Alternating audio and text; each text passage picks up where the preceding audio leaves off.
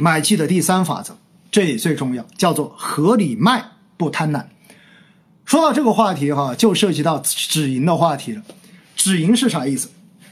我发现最近，因为最近两年市场特别好，所以越来越多的人，不管在喜马拉雅也好，还是在 B 站也好，还是在抖音也好，经常有很多人会质问我说：“老师，我听你的做定投，因为我之前跟大家说，如果你做中证五百指数定投，你做创业板，或者说你做沪深三百也好，我都建议大家。”应该要进行止盈，对不对？年化收益百分之十到百分之二十之间，你自己去设定一个止盈线都是可取的。大家知道吗？二零一九年，我在喜马拉雅跟大家去讲这些的时候，我觉得非常心安。为什么？因为整个市场还在不断的波动，不断的波动。当时我就有一集说过一句话，我说我最担心的就是市场现在开始走牛。为什么？只要市场走牛，马上就会有人觉得不满意，因为你会发现有些胆子更大的人，他能赚到更多的钱。而如果我们仅仅选择百分之十五或者百分之二十，我就止盈走，止盈走掉了，这个时候心里面老大的觉得不舒服，觉得后面的那百分之二十、百分之三十，我居然都没有赚到，觉得特别的不开心。现实中间，还是那句话，我要跟大家讲的。所有的人最后投资亏钱，都是因为贪。现实中间，什么时候买都不是问题，什么时候卖才是最大的学问。大家想想看看哈，我之前应该是用一个赌场的例子跟大家讲过，为什么一定要守住自己的这个口袋。我说，如果我们进赌场也好，我们开始投资也好，一开始投资你就是亏损的，我觉得这是好事情。因为这会提醒你市场有风险，但是如果你一进来市场就一路暴涨，到最后的结果你会变得越来越贪婪。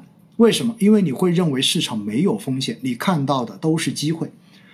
大家还记不记得今年的六月份，六月底到七月中旬那一波市场的上涨，从两千九百点，然后一路涨到三千四百点的那一波，大家还记不记得我们部门的水姐啊？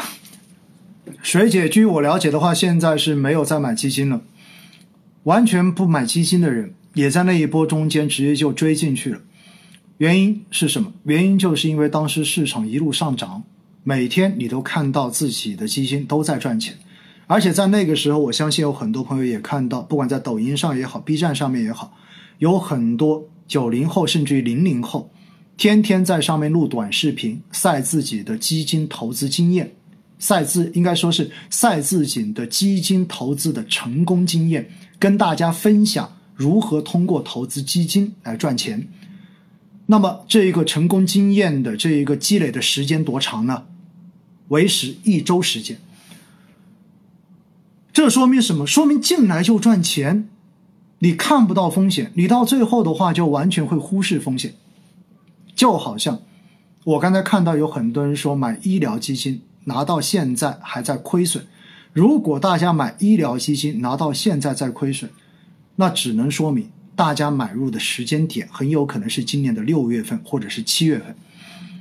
我不知道有没有说对哈，也包括很多人的五 G 基金、半导体基金之所以现在还在亏损，大概率也应该是那个时候买入进去的，在那个时候买进去，那么到现在你肯定是亏损，那么。亏损有没有好处？我觉得有好处，至少它提醒了你风险。那未来我就要告诉你了，到底多少该卖？虽然我刚才已经说过了，好的主动管理型基金，好的基金经理是可以长久的帮你持续的创造超额收益，而且我们也确实坚定的看好中国 A 股市场、中国权益市场长期的投资前景。所以说白了，如果你把目光放得更长，放到五年、十年。那我觉得你现在买进去的东西，你拿五年、十年，只要这个东西是靠谱的，应该问题都不大。它应该不管怎么震荡，到最后的趋势还是上涨的。但是这里就涉及到几个问题：第一，它到底会震荡多久，涨到多少点，没有人知道。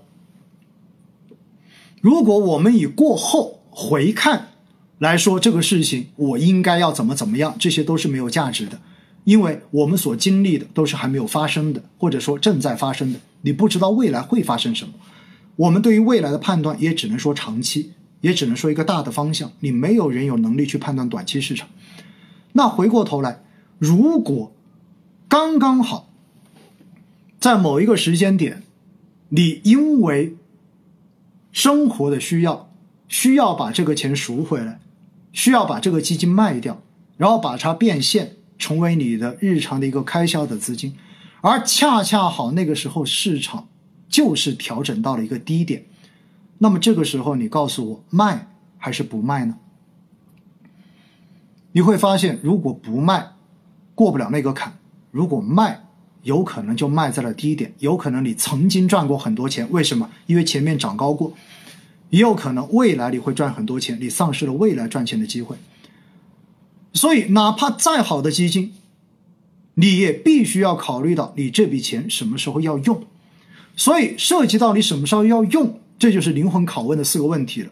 那回过头来。如果你要用这笔钱的时间越短，相对而言，你给你的预期收益率所设定的目标就要越低。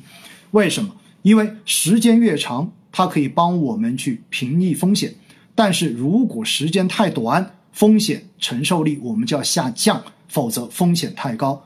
所以一般来说，我给大家的建议哈，就是你必须要给自己设定一个合理的止盈线。不管是主动型基金，还是定投的指数基金，定投指数基金主要是均值回归，所以的话，我建议大家严格进行控制，到百分之十五年化该赎你就赎了，后面继续就好了，没有问题，因为它是市场的平均。而作为主动管理型基金，如果是宽赛道的优秀的基金经理。那么你根据自己所设定，比如说你说我五年之后要用这笔钱，OK，那我们就给自己设定一个比较大的目标，我每年赚百分之二十，五年之后赚百分之百我就赎回，这也算止盈线，各位。那大家就问了，那如果过了四年就到百分之百赎还是不赎？来，大家在评论中间留下你的答案吧。